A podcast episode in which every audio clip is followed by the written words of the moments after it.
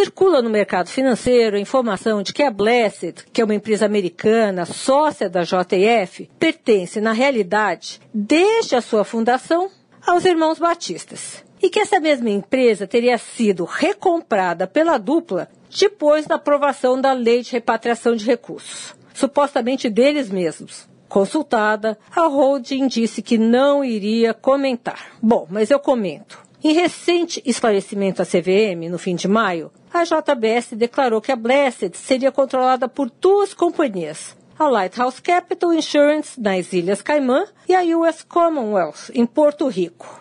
Informação diferente consta do imposto de renda de Joesley e Wesley, entregue junto com os documentos das declarações premiadas ao MFF. Segundo publicou o Estado, ambos compraram a Blessed 50% cada um por 300 milhões de dólares em outubro do ano passado. E que 30 milhões de dólares já teriam pagos. Bom, alguém vai ter que esclarecer isso. Sônia Raci, direto da fonte para a Rádio Eldorado.